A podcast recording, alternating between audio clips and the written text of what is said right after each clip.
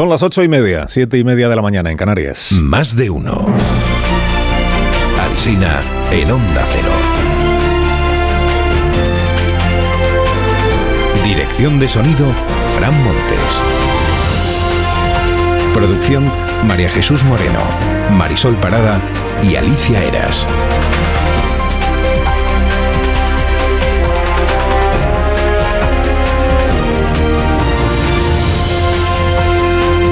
Las 12 y 20 minutos estamos aquí en Más de Uno en emisión en cadena. Luego este programa sigue hasta las 2 de la tarde que llega Elena Gijón con Más de Uno en edición local, más cercana a cada uno de ustedes.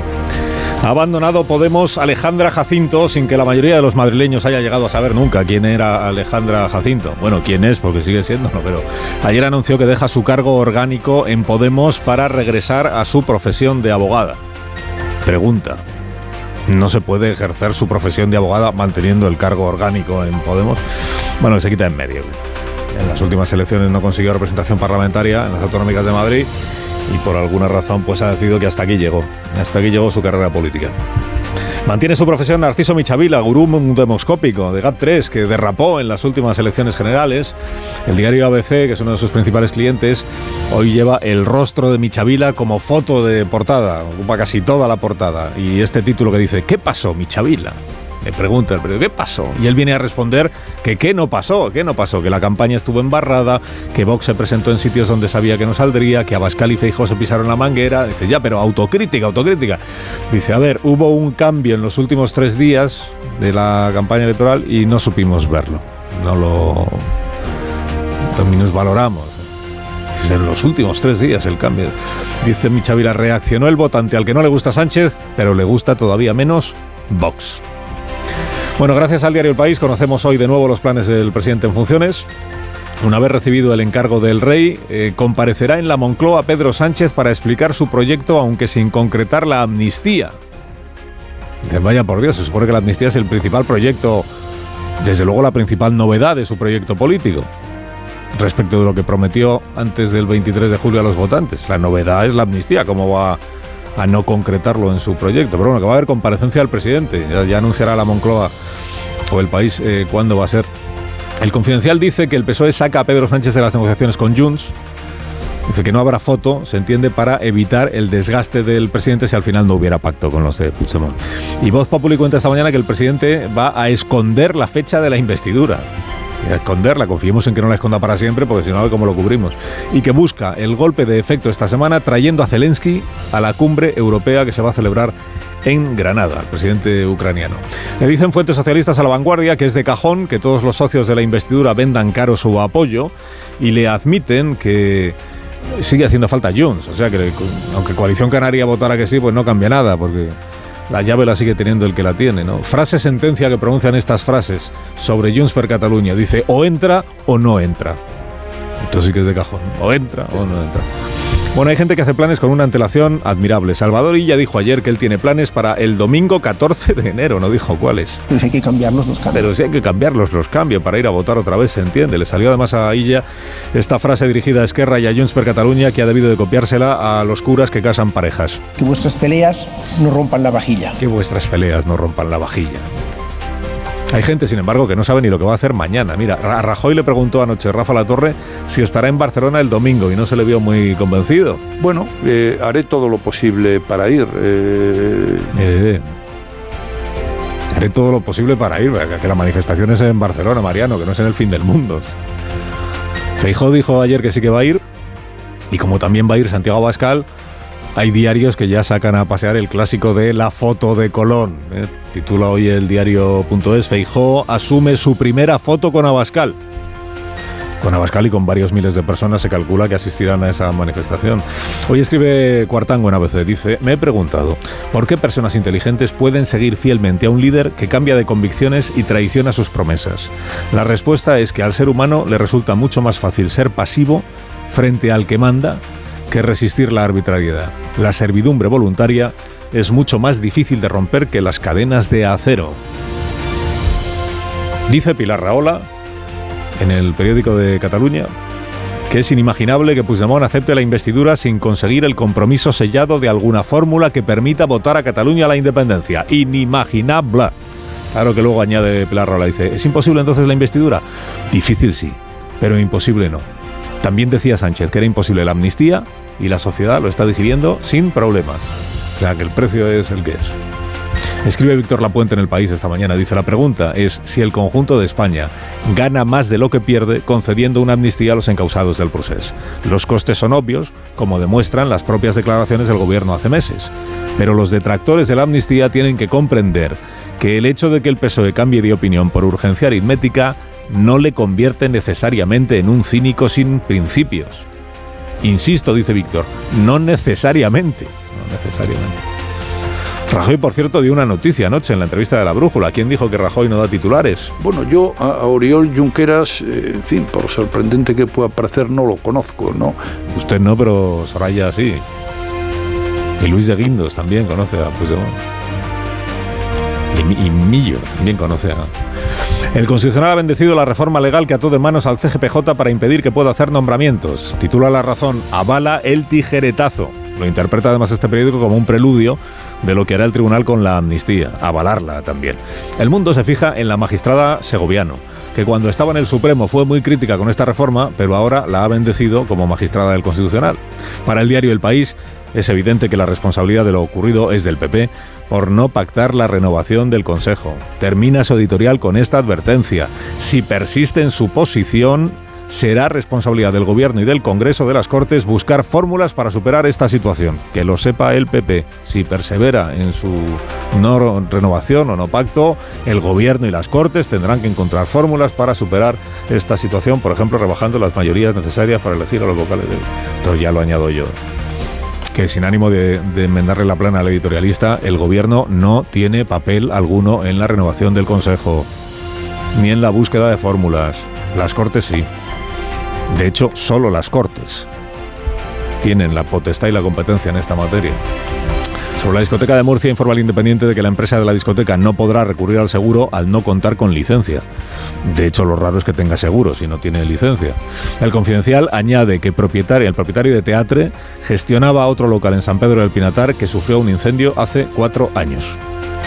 El candidato a presidente de Argentina, el favorito, que se llama Milei, volvió a pedir perdón por haberse referido al Papa como representante del maligno, que es la principal acusación que le hizo en el debate electoral Sergio Massa. Quiero pedirte que aproveches estos 45 segundos para pedirle perdón al Papa, que es el argentino más importante de la historia. Mis afirmaciones fueron hechas en un contexto cuando todavía no estaba en política. No tengo problema en repetir que estoy arrepentido por ello. Dale, deja de chicanear y dedícate a bajar la inflación y terminar el gobierno de manera decorosa. Dale. Dale, dale. Dale y deja de chicanear.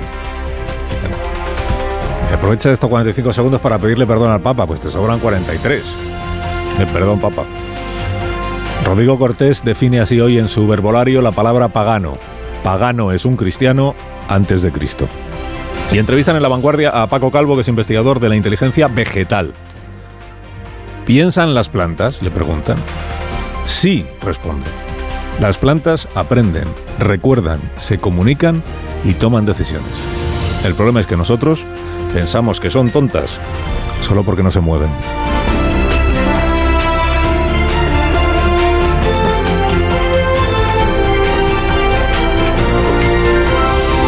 Con Carlos Alsina en Onda Cero, somos más de uno. Este programa amamos los momentos que compartimos con todos ustedes y también con los eh, contertulios. Y los amamos aún más, sobre todo a los contertulios, cuando los disfrutamos con las patatas Baby Pat de patatas hijolusa, que son muy fáciles de preparar en 7 minutos en el microondas. A ver esa foto, decir patata. ¡Hijolusa! En el supermercado, dale la vuelta al envase y encuentra nuestra marca para garantizarte una gran calidad en tu mesa. Patatas Hijolusa. Amamos las patatas. Empresa colaboradora del Plan 2030 de apoyo al deporte de base.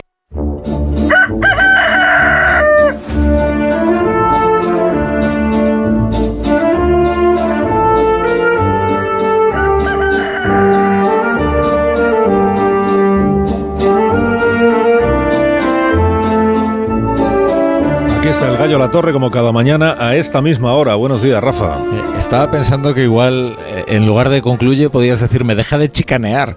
Y dale, dale, dale. dale. Eh, buenos días, Carlos Alsina. ¿Qué tal? Ah, mira, ahora a las 8 de la mañana has traído a tu monólogo el sonido evocador de aquel discurso del rey y el 3 de octubre de 2017. Aquel mensaje de Felipe VI fue crucial para que solo unos días después ocurriera el hecho insólito de que el constitucionalismo llenara de forma desvergonzada las calles de Barcelona en una manifestación que desbordó todas las expectativas. El domingo se va a rememorar esa marcha. Y, ay, como irán políticos del PP y del PSOE y ahí van a coincidir, ya ha empezado a circular el argumentario oficialista de que propiciará una nueva foto de Colón es muy sintomática la reacción y el ataque preventivo e informa de quién ha cambiado su naturaleza en todo este tiempo. Sociedad Civil Catalana es quien la convoca, la de entonces y la de hoy, y va a reclamar exactamente lo mismo que hace seis años, que la convivencia y la paz social solo es posible mediante el sometimiento de todos a la ley. ¿Quién ha cambiado? La de hace seis años fue cerrada con un discurso de Josep Borrell, que señalaba la responsabilidad de los independentistas. La convivencia está rota en Cataluña, decía, y hay que rehacerla para evitar que se llegue a un enfrentamiento civil. Eh, fue un buen complemento, ¿eh? Aquella movilización, eh, eh, aquella movilización y, también aquel discurso, el discurso del rey. Está bien hacer memoria, ¿eh? Porque pareciera que han pasado 60 años o que aquello nunca hubiera ocurrido. Pero lo único que ha cambiado desde entonces es el lugar desde el que el PSOE mira esa manifestación. Ya no al lado, sino enfrente, no alentando su éxito, sino conjurándolo mediante la invocación absurda de la foto de Colón. Concluye, la torre concluye. Pues concluyo que eh, mira qué oportuno, ahora en un rato comparecerá Pedro Sánchez tras acudir a la zarzuela para informar al rey de las posibilidades de su investidura, que a ver cómo cuenta toda esta historia el preámbulo de la ley de amnistía. Chicanear. Chicanear es emplear chicanas. La chicana es una artimaña, es una, es una broma, es una esto es chicanea. Eh, que tengas un día estupendo, La Torre, y gracias por madrugar con nosotros. ahí os dejo chicaneando, es mi trabajo. Ahí os dejo chicaneando, o sea, entiende La Torre que los contertulios van a recurrir a artimañas y a bromas y a jugarretas para para sus debates. Bueno, eh, presento a Pilar Velasco. Buenos días, Pilar. Muy buenos días, buenos días y bienvenida. ¿Estás bien? Me alegro muchísimo. Sí, a ver si chicaneo en condiciones. Chicaneo. buenos días, Joaquín Manso. Buenos días, vamos a aprender a chicanear durante esta mañana. Buenos días. Eh, hay elecciones en Argentina, hemos dicho el 22, ¿no, Marta? 22. El 22, el 22 elecciones Primera vuelta. presidenciales, sí. Mm. Primera vuelta. Y, y se produjo ayer el debate debate electoral, creo que este es el único que hay, no Sí, pero Rafa La Torre ha dicho, ahí os dejo chicaneando. Yo creo que también incluía al director del programa, ¿eh? No, no, mencionó los tertulianos en pero, pero eso ya es costumbre, de meterse con el director del programa es la costumbre de este programa. Creo que solo de este programa, pero bueno. Paco Maruenda, buenos días. Muy buenos días. Buenos días, ¿cómo estás? Pues bien. Me alegro no también como tú, pero bien. Lo celebro, que estés bien y sobre todo que no estés tan bien como yo, porque eso sería... Eso es lo importante en este país. sería, intolerable. Bueno, algún día tendremos que hablar en esta tertulia, ya sé que no es hoy el día, pero algún día tendremos que hablar de las plantas y de lo que se va eh, descubriendo sobre, sobre la llamada inteligencia vegetal.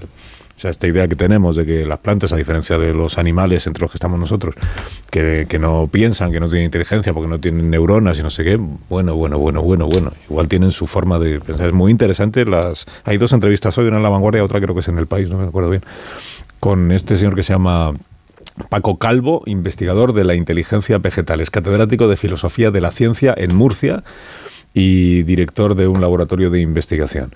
Y entonces dice esto de que el problema lo tenemos los seres humanos porque llevados de nuestra soberbia, nuestra arrogancia, vemos a una planta y como no se mueve decimos, pues esto es que no piensa. Y él dice, cuidado, las plantas aprenden, las plantas recuerdan, las plantas son capaces de anticiparse a situaciones difíciles por las que van a pasar. Por ejemplo, si detectan que el acuífero del que están bebiendo se va, se va reduciendo, eh, se adaptan para consumir cada vez menos agua, porque son capaces de anticipar que van a tener dificultades para conseguir ese agua. Aprenden, recuerdan y se comunican entre sí. Lo que pasa es que todo esto todavía no somos capaces de traducirlo nosotros, cómo, cómo piensan o cómo funciona el pensamiento vegetal. Es muy inquietante. Es muy inquietante porque el día que se descubra que las plantas sufren Ya, a mí me llevan presa, te lo digo. A mí me llevan presa. Con lo poco que me duran las plantas, con lo poco que me duran las plantas. bienestar, una ley de bienestar vegetal, ahora que ha entrado en vigor pues la ley de bienestar animal. Pues efectivamente, sí. Pues habrá con lo poco que me duran a mí las orquídeas me llevan presa. Y le pondrán una multa a alguien que arranque un, no sé, una ortiga. Pues, pues efectivamente, y alguien que... Que, que, la deje atada, que la deje atada a la puerta de una farmacia. Que corte un árbol, sí. Pero, Se voy a regarla. Pero en eso consiste el progreso, Manso. Claro, a mí me tendrás aquí eso es lo que trae a tu lado defendiendo esa ley, además de protección vegetal. Yo también. Pero ¿cuántas macetas tienes en casa, Velasco? Mira, pocas. Es verdad que es como, que es como la nevera, que tiemblan. pero, pero, pero me parece muy interesante porque, oye, eh, cuando hablamos de macetas, pues bueno, puede tener cierta gracia, pero cuando hablamos de vegetación, eh, la vegetación salva vidas. Mira lo que está ocurriendo en muchos barrios, que los vecinos están consiguiendo parar la tala masiva de árboles y está llegando a un debate dentro de la Comisión y del Parlamento Europeo. Eh, lo del que el cambio climático no es ninguna broma, va de lo grande a, lo pequeño. Y además a mí me parece que, una sociedad avanzada del bienestar se refleja en cómo protege a sus animales y por qué no también a sus plantas. Así que ahí me vas a tener manso defendiendo esa futura ley. No tiene nada que ver con el cambio climático. Lo que están diciendo es que pero digo de lo grande a lo pequeño. propia. Es un cambio, eh, es un cambio de paradigma. No, es un cambio de planeamiento porque hasta ahora la defensa de las plantas, de los árboles, tal, se hace desde el punto de vista del interés del ser humano. salvemos los árboles y las plantas por el beneficio que nos ocasionan a nosotros como seres humanos. Y esto será un cambio de, de enfoque, que será Oiga, usted no puede cortar un árbol, o al menos no lo puede cortar, si no toma antes la precaución de que ese árbol no sufra. Que esto es lo que hasta ahora nunca nos hemos planteado. Al día que sepamos que el trigo sufre, pues tendremos un serio problema, es verdad. Son las chorradas de las sociedades ricas. ¿no? Las sociedades ricas tenemos. A mí no me lo parece una chorrada, si no, no lo plantearía. sí, sí, pero digo el concepto. No digo que lo que tú plantees sea una chorrada, digo el concepto de lo que se plantea es una chorrada, ¿no? Es decir, por parte de este tipo de planteamientos que me parecen de verdad. Estamos para discrepar, ¿no? Entonces, oye, pues eh, pobrecitas plantas, pobrecitos árboles, paremos la civilización, paremos el progreso. Pobrecitos perros pues cuando sufren, pobrecito, Pobrecitos, yo tengo un montón de perros, como pues sabes, como tú, tengo hasta un conejo. que no se te ocurre hacerle sufrir a propósito. y procuro no hacerle sufrir, no me hacen sufrir más a mí que a ellos, ¿no? Pero claro, cuando una sociedad se plantea todo, sí, sí, claro, es decir, cuando me paso yendo como tú al médico o cuando tengo una semana de agonía de Lolita hasta pues que muere, pues, eh, pues, es muy duro, ¿no? Pero ya entrar en que la hierba tiene sentimientos o que tiene... No, pero es interesante lo que están investigando, no deja de ser un laboratorio científico y corroborar cosas que a lo mejor no nos habíamos planteado, como la memoria, por ejemplo, la idea de que tengan memoria. Ay, hablemos de la memoria. En el Señor de los Anillos está muy bien eso, ¿no? ¿Sabes? Cuando los árboles se rebelan contra el malvado Saruman, ¿no? Está bien, me parece un buen planteamiento. Tolkien era un gran sabio. Mi abuela le hablaba a las plantas y siempre estaban estupendas. Ah, Ella perfecto, era una bien, bien, ¿sabes? No, no, podemos tener y llegaremos a gente que se case. Bueno, tu abuela y el padre Mundina, por hacer una referencia así viejuna, que la gente dirá, ¿quién era el padre Mundina? Pues estoy seguro, Marta, antes de que lo digas tú, de que entre la audiencia de este programa hay muchas más personas que saben quién es el padre Mundina que quién es Alejandra Jacinto. Sí. Porque lo invitaba martes y 13. Puede ser por eso también. No, porque lo invitaba, no, porque tenía un programa de enorme éxito en televisión. Lo que no sé es si Alejandra Jacinto sabe quién era el padre Mundina. Me encanta con, Seguramente por edad, confirmar que somos una sociedad en decadencia, pero no os preocupéis pero estas por cosas. Preocuparse por la... También, Roma, todas las sociedades entran en decadencia. Es un pero no cuando quieren cuidar a los demás, Paco. Podremos encontrar eh, eh yo, yo estoy de, de que cuidemos a las personas mayores, que nos preocupemos por el medio ambiente, ¿no? Pero ya cuando una sociedad lo que reflexiona es sobre si las plantas tienen conciencia me parece peculiar. Es una sociedad avanzada. es una sociedad decadente. ¿no? es una sociedad avanzada que va conociendo cada vez más sobre circunstancias que hasta ahora pues no, no, se, la había, no se había planteado porque no... Los romanos también creían que no estaban en decadencia. En saber más sobre, sobre las cosas. Y eso siempre es bueno, Paco. Creo yo, siempre es bueno. Pero hablemos de la memoria, porque estamos en el tercer, en el sexto aniversario, perdón, del discurso de, del rey don Felipe. Bueno, les he contado a los oyentes a las 8 de la mañana que estas paradojas pues se dan en la, en la historia de los países y se dan más si quien gobierna un país pues es dado a cambiar de opinión constantemente. ¿Qué paradojas? Pues que hoy, eh, si, nada, si nada cambia y si no hay ninguna sorpresa, que, es, que no la va a haber, el rey don Felipe va a proponer eh, a Pedro Sánchez como candidato a la investidura, sabiendo todos, empezando por el propio Sánchez, que la negociación más em, eh, difícil que tiene por delante, pero más necesaria, es la negociación con Carles Puigdemont, que fue quien lideró la revuelta contra la Constitución, eh, según el Tribunal Supremo Sedición, de cuando existía la sedición en nuestro Código Penal. Eh, sedición, malversación, desobediencia al Tribunal Constitucional del año 2017. Hoy se cumplen seis años del discurso del rey don Felipe. Ya he recordado también a los oyentes que no son seis años de la proclamación de la independencia, porque el discurso fue el día 3 de octubre, el referéndum había sido el 1, pero la proclamación de independencia no se produce hasta el día 27. Y en todos esos días que pasan, desde el día 1, referéndum, discurso del rey día 3 y el día 27, lo que hay durante todos esos días es una negociación política.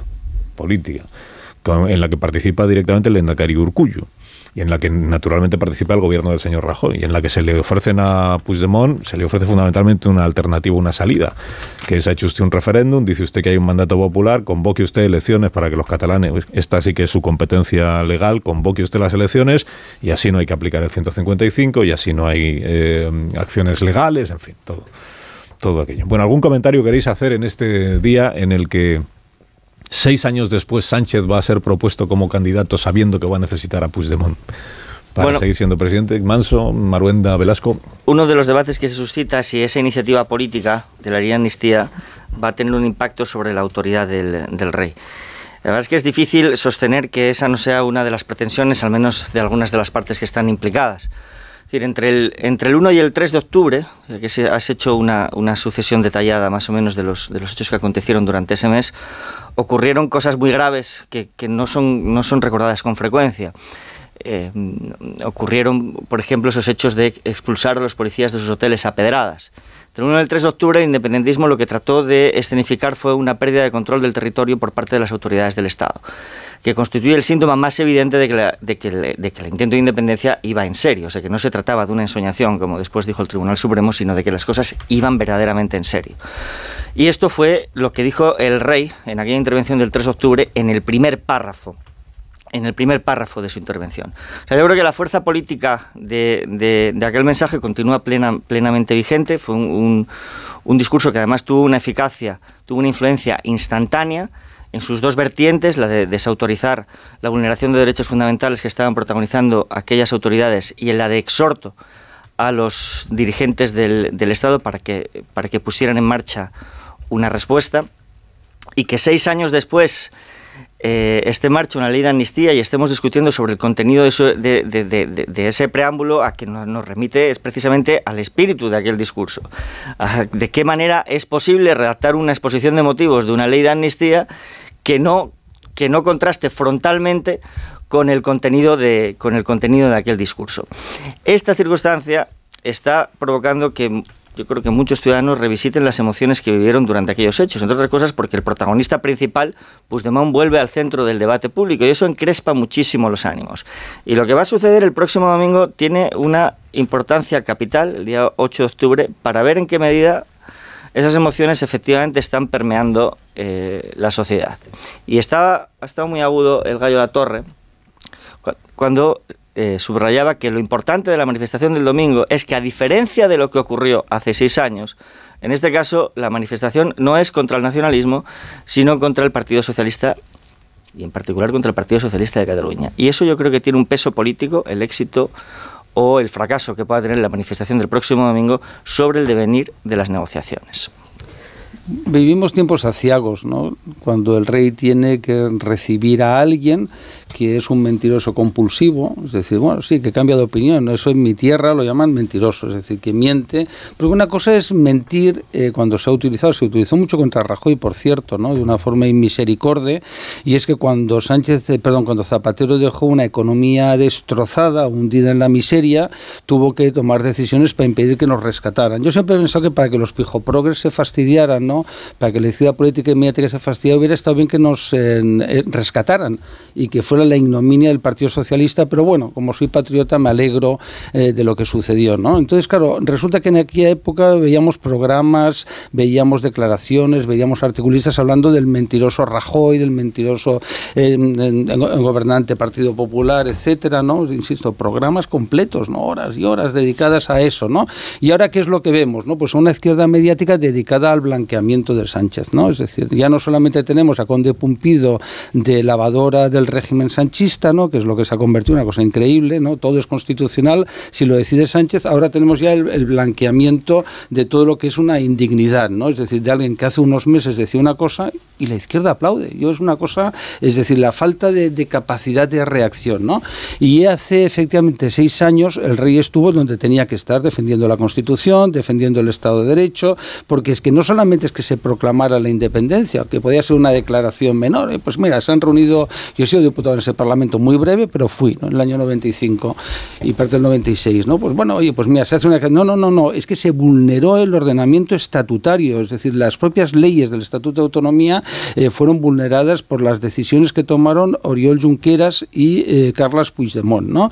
No solo eso, sino que se ordena, eh, vulneró el ordenamiento constitucional, lo que decías hace un momento, se tiraban, Joaquín, piedras contra los policías, es decir, todo eso se hizo en este país, ¿no? Y hoy el rey se va a tener la obligación, que yo creo que es lo que tiene que hacer constitucional, de decir a una persona que miente y que si mañana hay elecciones dirá lo contrario de lo que está diciendo ahí y se quedará tan tranquilo que intente formar gobierno, ¿no? Hemos visto estos días, como se decía, que el intento de investidura de, de Feijó era fake, era una mentira, era una vergüenza, que no tenía derecho a hacerlo, ¿no? Etcétera, etcétera. Esto hemos leído y escuchado estos días. Bueno, pues eh, Feijó tenía todo su derecho. ¿Qué es lo que va a pasar? Pues mira, todo esto es un relato, querido Carlos, un relato que están organizando tranquilamente, es decir, que los independentistas ya tienen decidido lo de la amnistía y están intentando vendernos, bueno, pues que oye, que ya veremos el tema, que o, o pone sobre la mesa el referéndum o nada, ¿no? Bueno, este es lo, lo que estamos viviendo. Entonces vamos a ver cómo acaban justificando la mentira, el engaño, la manipulación, etcétera. Sí, la, eh, la, recuperación en el aniversario de las fechas de, de, estos días, desde el 1 de octubre de este fin de semana, que es verdad que no hubo mucha gente, hasta, hasta el 8 de octubre, que si recordamos fue aquella manifestación masiva eh, con Vargas Llosa, donde participó el propio PSC, con Miquel Iceta en, en primera línea. Iceta eh, fue la siguiente, si no, no me equivoco. La, primera, la del 8 de octubre. Fue la, la del 8 de octubre. ¿No fue la de Vargas Llosa, esa manifestación? No, la primera fue Borrell. Estuvo en la siguiente, en la primera la siguiente estuvo fue Borrell y yo creo que estaba Salvadorilla, el, pero claro, no en, el, en el mapa sí. de las manifestaciones sí que recordaba que el PSC se había unido, eh, un PSC que estaba viendo el precipicio. El PSC, el PSC seguro, lo quien, sí. no estaba era Iceta, que fue, fue, la siguiente. fue a la siguiente. Pero, la, pero lo recordaba ahora Rafa, el discurso final de esta concentra de esta manifestación lo hizo Borrell, Borrell. con una bandera de Europa. Una, una bandera, bandera, de, de Europa. Europea. Borrell además en ese hizo momento. un magnífico discurso, magnífico. en mi opinión. Efectivamente, y escribió, y escribió el libro de las cuentas del proceso, aquel Correcto, España ¿sabes? nos roba, del lema del independentismo. Borrell le puso cifras al, perdonen, España no, no nos roba, ¿no? Pero lo que decía es que nos llevan estos aniversarios a, ver y a, tocar con la memoria emocional que, que, esto supone cómo se gestionó el proceso eh, durante aquellos años. Un proceso que, que iba a decir, empieza en el 2014 mmm, con el referéndum ilegal de Artur Mas, empieza, eh, concluye en el 2017 con el referéndum ilegal de Puigdemont y Uriol, eh, pues seguramente es que esté por, por concluir. ¿no? A mí en la entrevista de ayer de Mariano, de Mariano Rajoy me sorprendió mucho esta frase que recuperábamos de, por mucho que sorprenda, yo no conozco a Oriol Junqueras. Y sorprende porque el presidente de España, ante una de las mayores crisis constitucionales que estaba viviendo este país, por mucho que los culpables sean los líderes independentistas, no se sentó de verdad con el vicepresidente del Gobierno, no se sentó con el presidente de la Generalitat las veces que hiciera falta antes de que se activase ese 155 eh, y la retirada de la autonomía en Cataluña. A mí políticamente me sorprende mucho. Y me, yo ayer también recuperaba el, discurso de, de, 2018 de Aitor Esteban porque al final esa moción de censura eh, fue una moción de censura como resultado de la propia gestión del proceso. Aitor Esteban en 2018 decía, eh, bueno, si es una cuestión ética, moral, esto de la sentencia Gürtel, pero recupero sus palabras, decía, eh, su posición a Pedro Sánchez, le decía, respecto a las naciones eh, vascas y catalanas es importante. No podemos olvidar la situación en Cataluña. Y decía ya hace cinco años, el camino no es modificar el tipo de rebelión en el Código Penal, no es señalar al independentismo catalán, sino es, bueno, intentar encontrarse, reconocer que existe un problema nacional. Nos preguntábamos en la investidura de Feijó si había cambiado el PP o el PNV recuperando a Hitor Esteban, a mí me parece que quien se ha escorado es el Partido Popular. Y la posible investidura de Pedro Sánchez responde al final a, um, a varios partidos, a una multitud de partidos que están apoyando una agenda política que pasa por el entendimiento que es absolutamente criticable, que puede no gustar la amnistía, Puigdemont, la de Puigdemont que el instrumento jurídico... La de Puigdemont pase por el entendimiento, de verdad. la de Puigdemont no, La de pero la de Rajoy bueno, seguro que, no. el pero la de Rajoy seguro La que de no. Se sentó la vicepresidenta del gobierno con el vicepresidente del gobierno catalán. ¿Se sentó Soraya Santa, Santa María con Oriol Junqueras? Se, pregunto, Pilar, ¿se sentó? A mí me parece que quien tenía que sentarse era el presidente Claro. de gobierno. Mariano ¿Pero humillado Rajoy. Y que no hubo las negociaciones y no hubo los diálogos Tengo que suficientes. hacer una pausa. Pero ahora, ahora continuamos. déjame- Eh, No, no, no, cuchara. no te dejo porque ¿No me dejas una meter pausa. cuchara? No te dejo que Me- me la guardo la pausa. cuchara para la vuelta. Luego seguimos, ¿no? Pues si vamos a recordar todos. No, no, yo- yo todo iba a ir adentro de unas tengo que hacer horas. la pausa antes. Tengo que hacer la pausa antes. Son las nueve casi de la mañana. Una menos en Canarias. Ahora mismo seguimos. Más de uno en Onda Cero. Carlos Alsina. De uno en Onda Cero.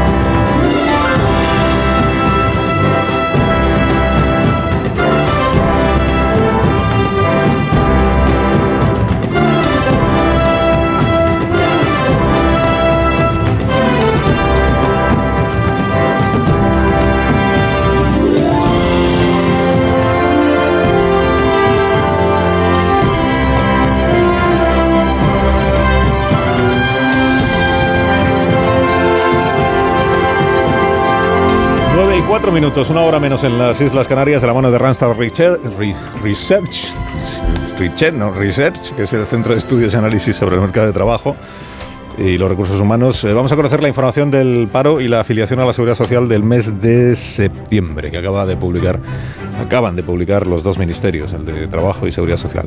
Ignacio Rodríguez Burgos, buenos días. Hola, muy buenos días. Pues decirte que en septiembre aumentó el paro, en el pasado mes el desempleo aumentó en 19.768 personas, se sitúa así en los 2.772.000 desempleados en total en nuestro país. Según trabajo, es la menor cifra en un mes de septiembre desde 2008, desde el año en el que comenzó, se inició la gran recesión. El paro aumentó también, hay que decirlo, en comparación, pues también aumentó el año pasado en 18.000 personas, más o menos lo mismo, aunque en el 2021 bajó bajó en 76.000. El desempleo en el pasado mes de septiembre, ¿dónde aumenta? Pues especialmente en el sector servicios. ¿Por qué? Pues por el fin de la campaña turística y también entre el colectivo sin empleo anterior, es decir, entre los jóvenes que terminan los estudios y se intentan incorporar al mercado laboral. El paro bajó en construcción, en industria, en industria apenas 180 personas, y en especial bajó en agricultura por las campañas precisamente de cosecha, eh, como por ejemplo la vendimia. En septiembre se firmaron menos de 1.400.000 contratos y algo menos de la mitad, el 40%, fueron contratos indefinidos. Y de aquí, bueno, pues mucha parte de ellos, más de un tercio, eh, contratos eh, fijos discontinuos. En cuanto a la seguridad social, en septiembre el número de ocupados aumentó en 18.295 personas en términos medios. Es eh, en buena parte por la vuelta al colegio, por la vuelta al cole, por la recuperación de muchos empleos que tienen que ver con la, con la educación. En términos desestacionalizados, la afiliación, la afiliación solo se incrementó en 12.912 personas, y es como le gusta medirlo al señor ministro, pues apenas 13.000 personas más. En los nueve primeros meses, meses del año, casi 500.000 empleos, y la duración media de los contratos, por cierto, está en 256 días, y en el último día del mes, pues en el último día del mes, el día 30 se perdieron, el 30 de septiembre se perdieron 213.000 empleos. Así que 19.700 parados menos, 18.300 personas ha aumentado, ha aumentado la afiliación en la seguridad social. Que tengas un día estupendo, Ignacio Gracias. Rodríguez Burgos. Y gracias por traernos los datos del paro y la afiliación a la Seguridad Social. Si quieres conocer toda la actualidad del mercado laboral, la vas a encontrar en randstadresearch.es.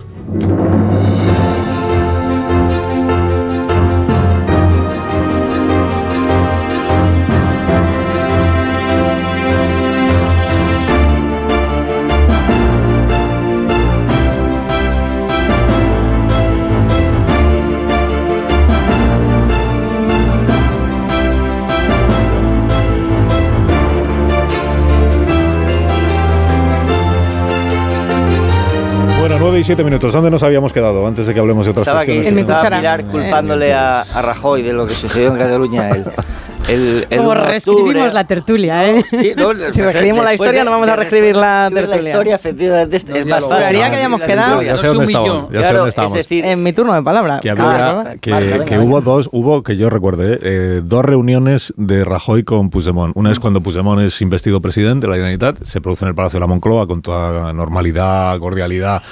Y ahí lo que contaron después a la salida fue que de todos los puntos que Puigdemont llevaba de cuestiones pendientes con el gobierno central, el primero de ellos era el único al que Rajoy le dijo, yo ese punto ni lo hablamos porque no está en mi mano, ni aunque lo estuviera, que es el referéndum. Todo lo demás, si quieres, lo comentamos.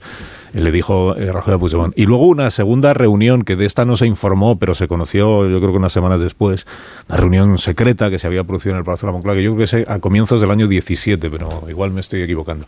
Comienzos del año 17. No, no recuerdo en qué términos, pero sé que hubo un cierto, no sé si escándalo igual es llamarlo, pero sí un cierto revuelo porque eh, Rajoy había recibido a Puigdemont y no se había informado de ello. Y entonces, ¿qué se había hablado ahí? Pues, eh, pues se había hablado de lo que se había hablado, de lo de siempre, que era el referéndum, que al final se produjo, claro, el referéndum. Marta, Pues no es que no me parezca muy interesante eh, vuestra revisión y análisis de lo que pasó hace seis años, pero yo estoy muy interesada en lo que va a pasar dentro de unas horas.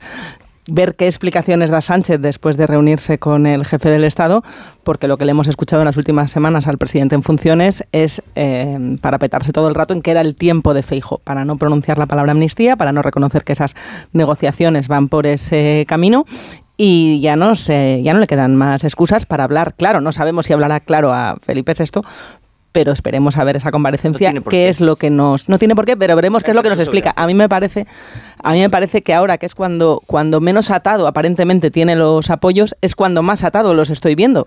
Porque no podían haberle echado más manos sus posibles socios, eh, tanto los independentistas como Sumar, para que esa comparecencia no tenga el foco puesto en la amnistía, que es lo que lleva queriendo esquivar todas las semanas. Por una parte, los independentistas agitando el referéndum para echar la línea roja de la amnistía un poquito más allá y entonces que pueda hacer hincapié en que por el referéndum no pasa. Esa es una mano que le han echado en los últimos, en los últimos días los independentistas. No solo y la otra mano se la está echando Sumar.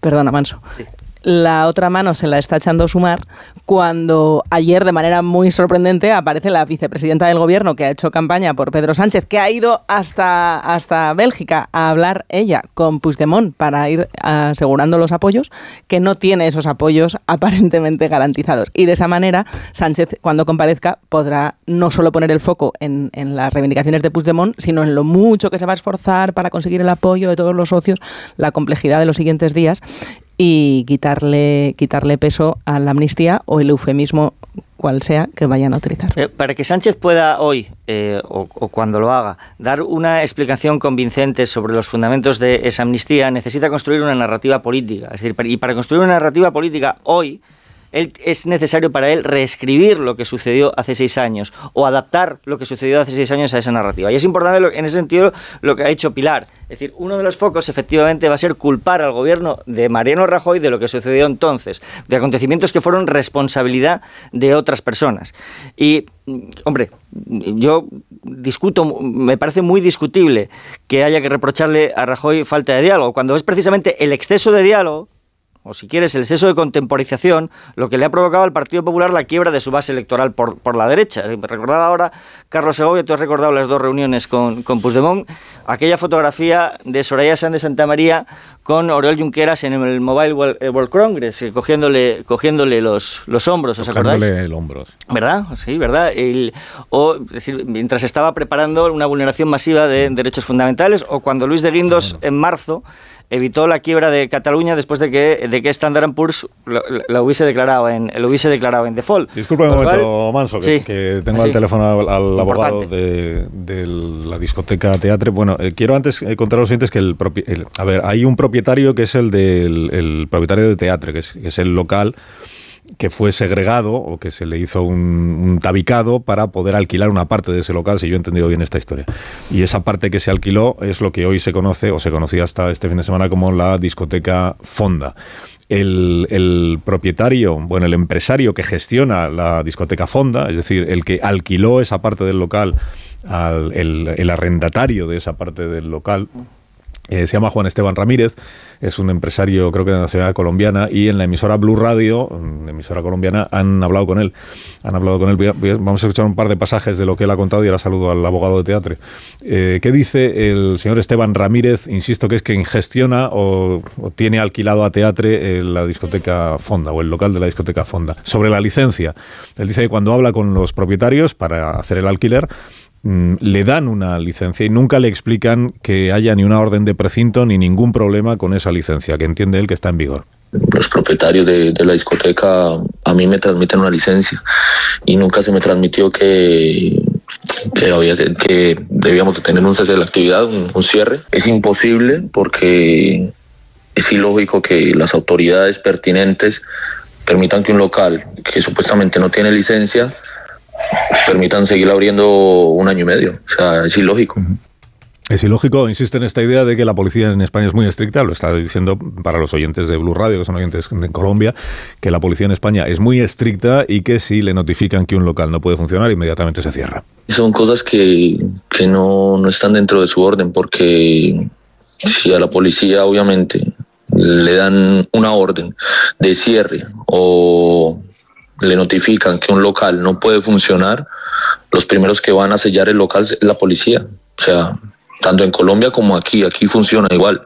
Aquí si la policía va y te dice, tienes que cerrar el local, tienes que cerrar el local. O sea, no, obviamente no, no se va a pasar por encima de la ley.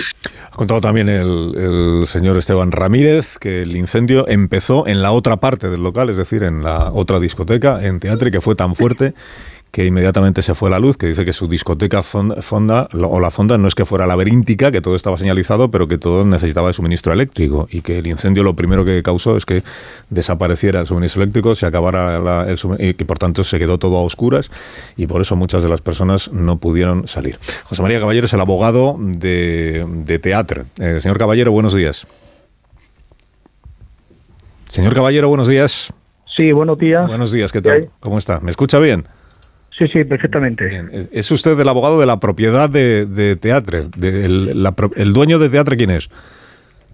Pues el dueño de Teatre es el señor inglés y bueno, lleva una mercantil también. ¿eh? Señor inglés rojo y una mercantil. ¿Y usted es el abogado del señor inglés rojo, de la mercantil o de los dos? De los dos. De los dos. ¿El señor inglés rojo dónde se encuentra? Porque no, no, ha, no ha hecho manifestaciones públicas, no, ha dicho nada sobre lo que ha ocurrido. Sí, bueno, Inglés Rojo, como todo el mundo, está consternado ahora mismo y en principio, pues, no, no está para estar hablando de atender a los medios, pero lo hará en breve. He leído esta mañana que el señor Inglés Rojo también era propietario de otra discoteca en San Pedro del Pinatar que sufrió un incendio en el año 19. ¿Eso es así? Pues eso no se lo puedo decir porque yo empecé la relación hace poquito tiempo. ¿Poquito tiempo cuánto es, abogado? Perdóname. Pues eh, recientemente, estos días atrás. concretamente los conocía a ellos de tiempo atrás, pero lo que es eh, profesionalmente, pues desde, desde ayer. Se acaban de contratarle a usted como abogado. Sí, sí, ayer me estuvieron viendo pues a la vista de las manifestaciones que se estaban haciendo pues ayer se pusieron en contacto conmigo. Ya, y, hasta, le ha dado a usted tiempo a, informarse de cuál era la situación del local? sí, vamos, en principio, sí, sí, aquí el local este disponía de, aquí lo que se está diciendo no es exactamente cierto, lo que se ha comentado, este local disponía de una licencia cuando era todo teatro y el problema vino cuando se hace ese subarriendo a, a este otra a esta otra mercantil que conocía perfectamente cuál era la situación porque al ir a, a hacer la, la segregación es cuando se producen los problemas porque en principio parece que no estaba prevista una fórmula para lo que era un local bajo una única licencia, esa licencia se segregara en dos, y ahí es donde se produce, insisto, el problema y entonces donde se hace la revocación de la, de la licencia y piden que se realicen una serie de una serie de modificaciones en, en concretamente en los locales, en, en, por lo que respecta a teatre, el 3 de marzo de 2023, hace apenas unos meses, se gira una visita por Sanidad que informa favorablemente al comprobar que todas las todas las modificaciones y todas las reformas que había que hacer y todos los requisitos que se habían puesto de manifiesto se habían se habían cumplido, ¿vale?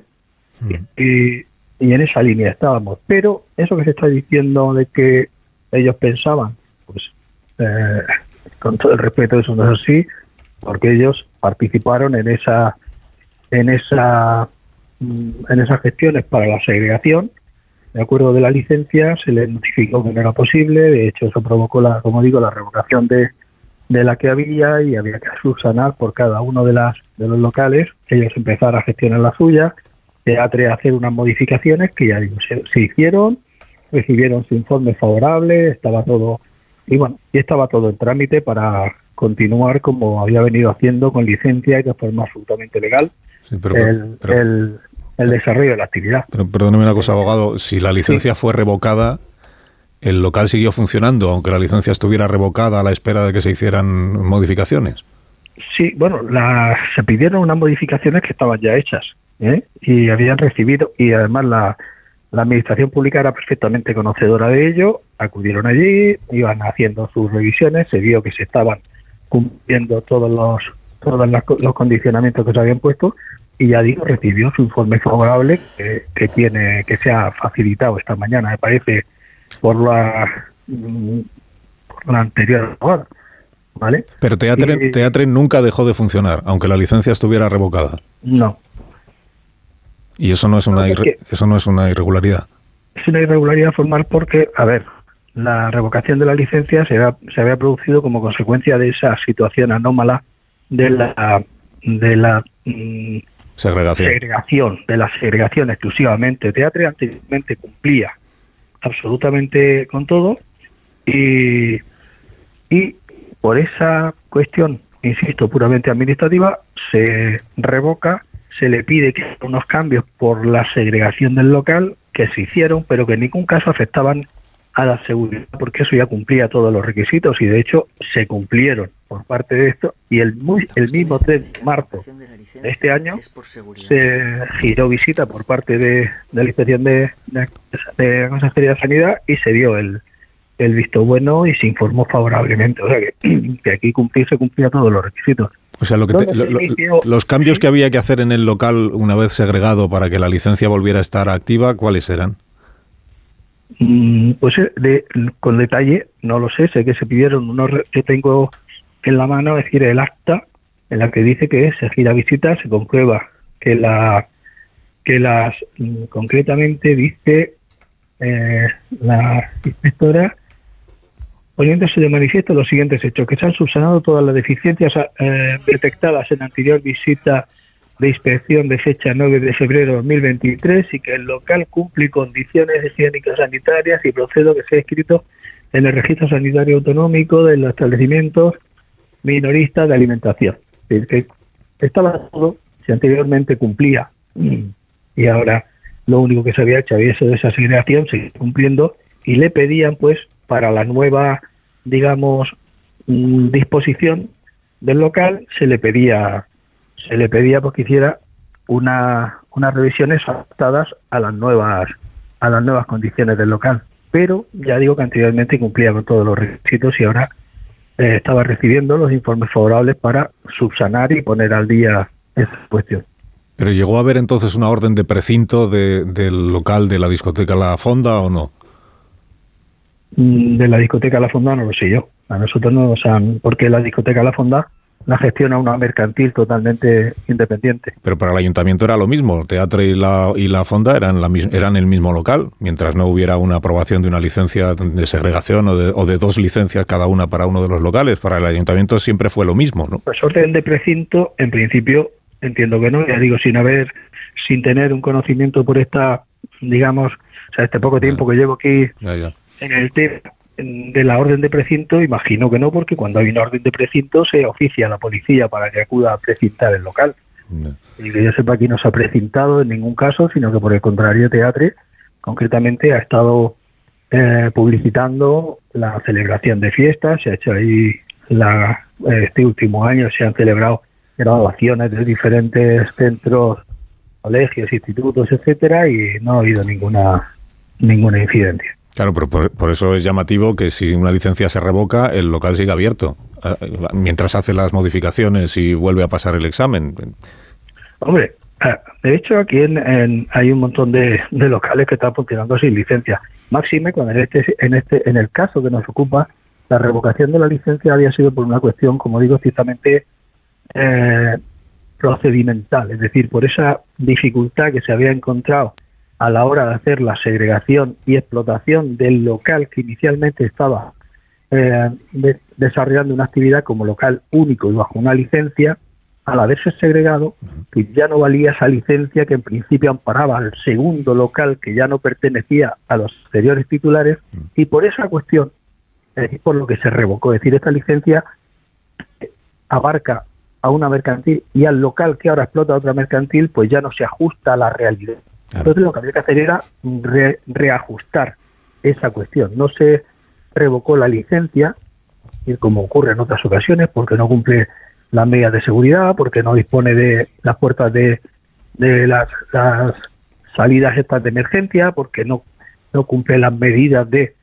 Eh, no, no se cumple con el aforo, las medidas contra incendios, etcétera. No se dio ninguna de estas circunstancias y fue exclusivamente por esta por esta cuestión que además era perfectamente subsanable, que era lo que se estaba haciendo y por eso por lo que entiendo que hubo esa tolerancia, porque es una actividad que se ha desarrollado siempre sin ningún tipo de irregularidad y se estaba desarrollando a un ritmo creo que absolutamente eh, veloz la puesta al día de lo que eran las nuevas condiciones de la licencia y por eso por lo que no hubo entiendo una actuación excesivamente rigurosa y severa por parte de la administración.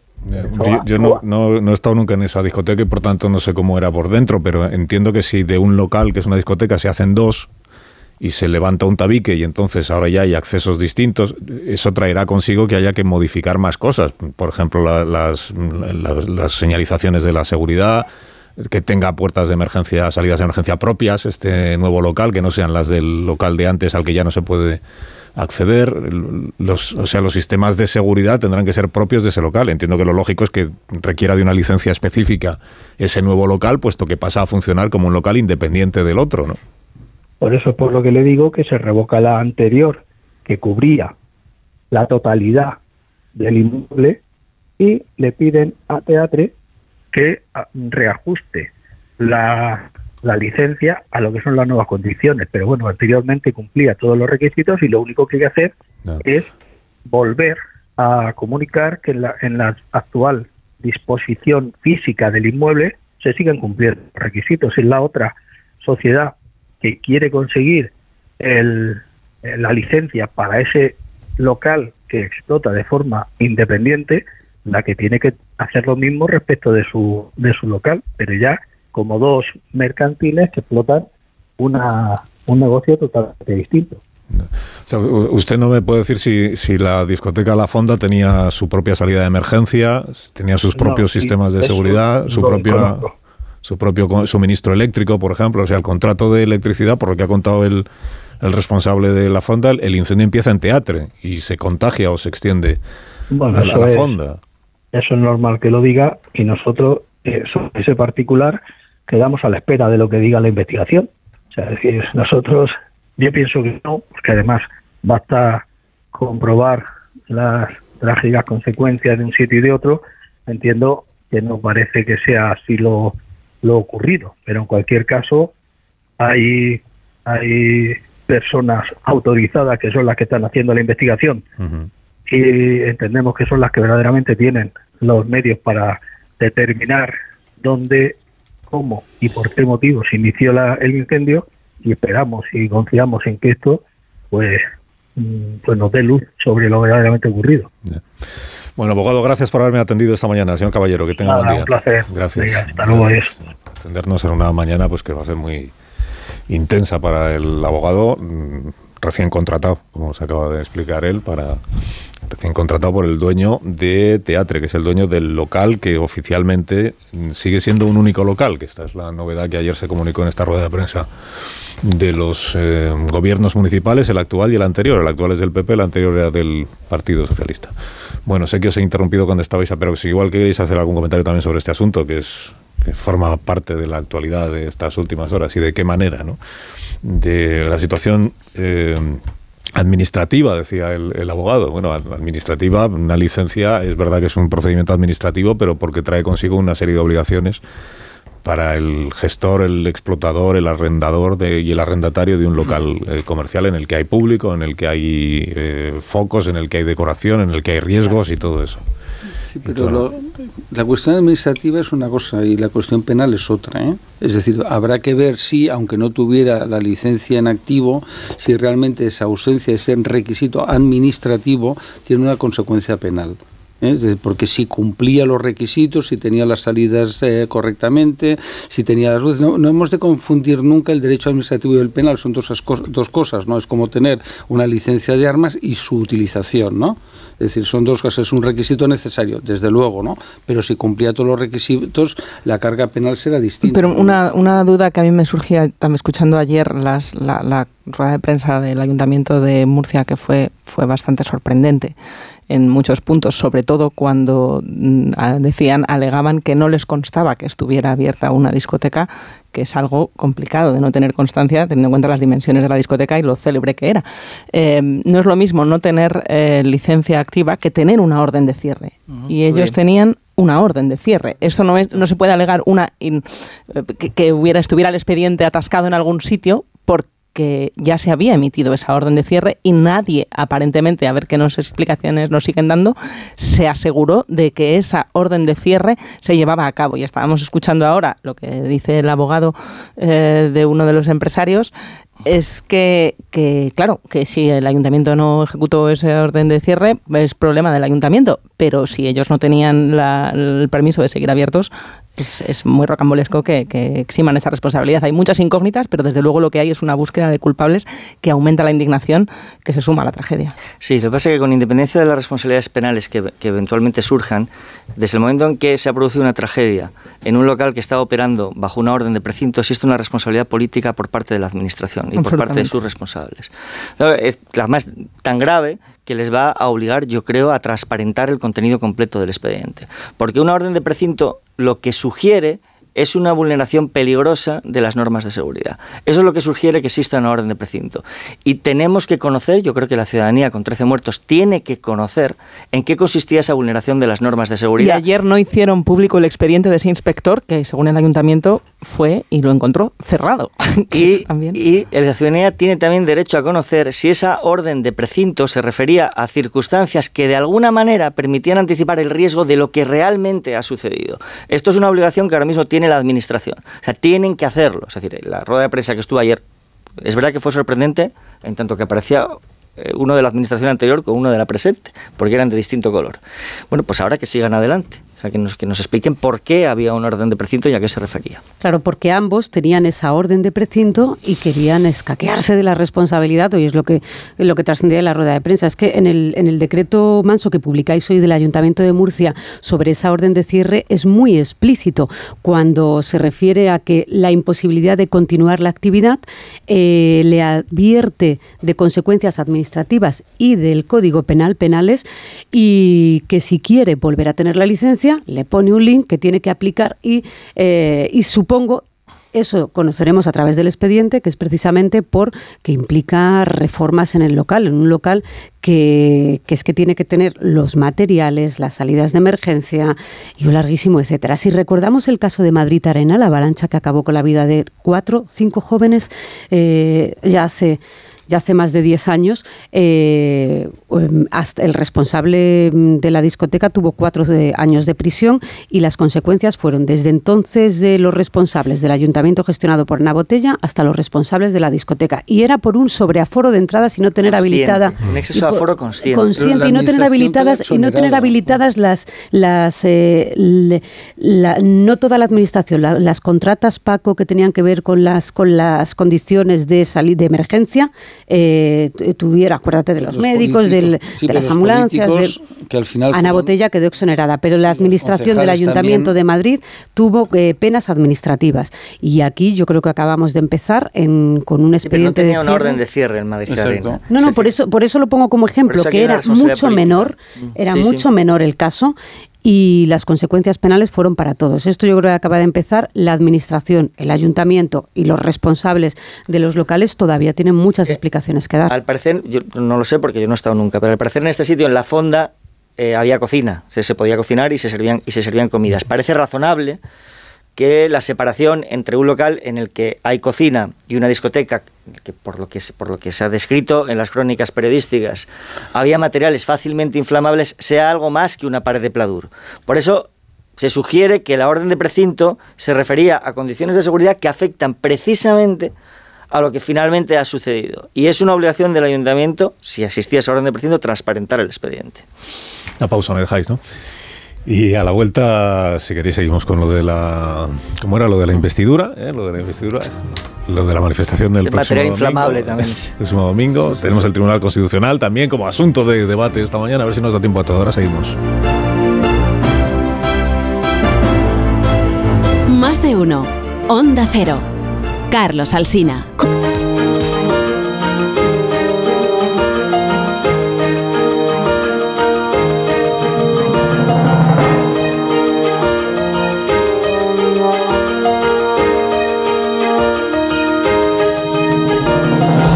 Menos 20 a las 10 de la mañana, una hora menos en las Islas Canarias. Sé que antes interrumpía a Joaquín Manso cuando estaba culpando a Pilar Velasco de que hubiera culpado a Mariano Rajoy de lo Sí. que ocurrió.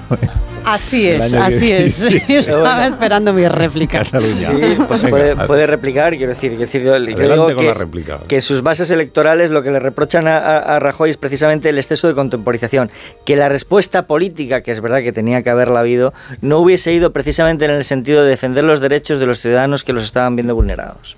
Se puede criticar la, la gestión del proceso del, del gobierno de Rajoy, incluso dentro del Partido Popular se ha hecho, incluso Casado, Pablo Casado, llegó a lanzar alguna crítica a Sí aquella, aquella gestión y es perfectamente compatible eh, con bueno pues con estar a favor de los indultos o en contra de la rebaja de la malversación. Es que un debate no, no, no implica el siguiente ni estar a favor o no de la agenda eh, del gobierno en este caso, pero eh, pero lo que es cierto es que este gobierno ha elegido esta agenda. Lo hizo en la anterior legislatura y ahora eh, el acuerdo de investidura, elección- claro que cuelga de, claro, claro que cuelga de, claro que cuelga de Junts. Es la primera ficha del dominó. Cuando esté cerrado ese acuerdo eh, con el suficiente tacto para que Esquerra también se sume eh, a ese acuerdo, vienen todos los demás. Aitor Esteban lo decía en el patio del Congreso. Decía entendemos que sea el actor prioritario porque es el nuevo actor de la go- gobernabilidad.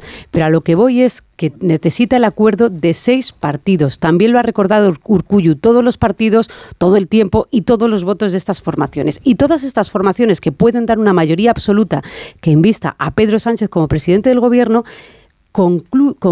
están de acuerdo en una agenda que pueda facilitar un reseteo, agenda. un reseteo, un reseteo del proceso. Y te lo dicen también independentistas. Es decir, que una cual, pequeña minoría de 700... Lógicamente la derecha está en contra, pero hay una mayoría que estará, que parece que está a favor de Vamos a ver, eso. una, eh, yo es una cosa sorprendente lo- el- la fuerza del lenguaje, ¿no? Y somos periodistas y es normal, ¿no? Ahora se llama agenda, ¿no? Muy interesante. Ahora el mentir es una agenda. Pactos, ¿no? negociaciones, acuerdos, Pedro llámalo Sánchez- como sí, quieras. Sí, Pedro Sánchez fue el más fervoroso defensor del artículo 155. Me lo dijo a mí, os lo dijo a todos vosotros y lo dijo en público, en privado. Yo he comido con él y era, vamos, 155. Por supuesto, era una rebelión, aunque no es jurista y puedo entender que la- su impericia, pero vale, de acuerdo. Pero mm, políticamente decían que era una rebelión, ¿no?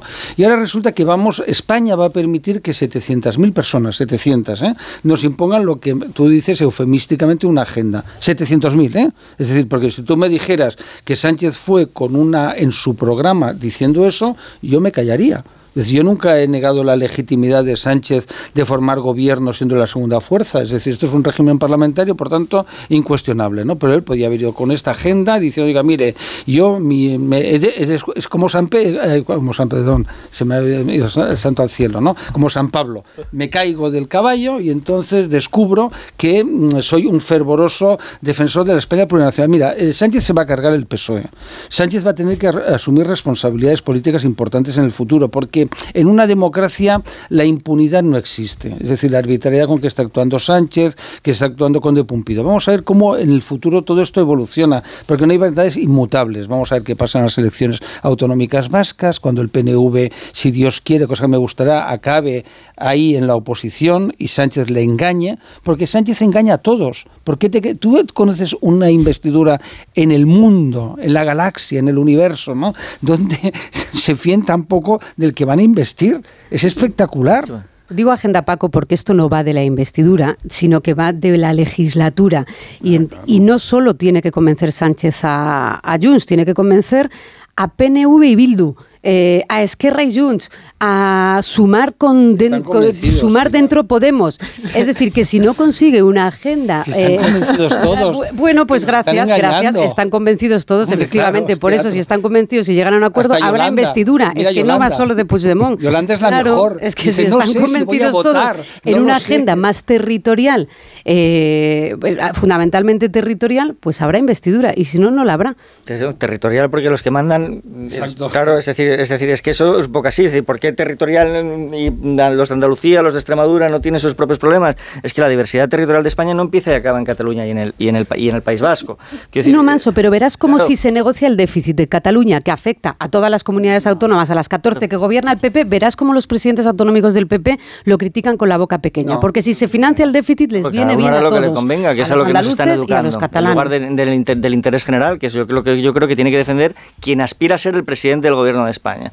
Que una investidura, decía ahora ah, Paco, no hay investidura en el mundo. No hay investidura en el mundo en el que lo que se discuta no sea un programa de gobierno, sino la propia subsistencia de las instituciones políticas del país. Eso es lo que, lo que somos pioneros absolutos. Cuando no iba en el programa de ninguno de los partidos que se presentaron a las elecciones. Miren ustedes, vamos a poner en almoneda la Constitución española.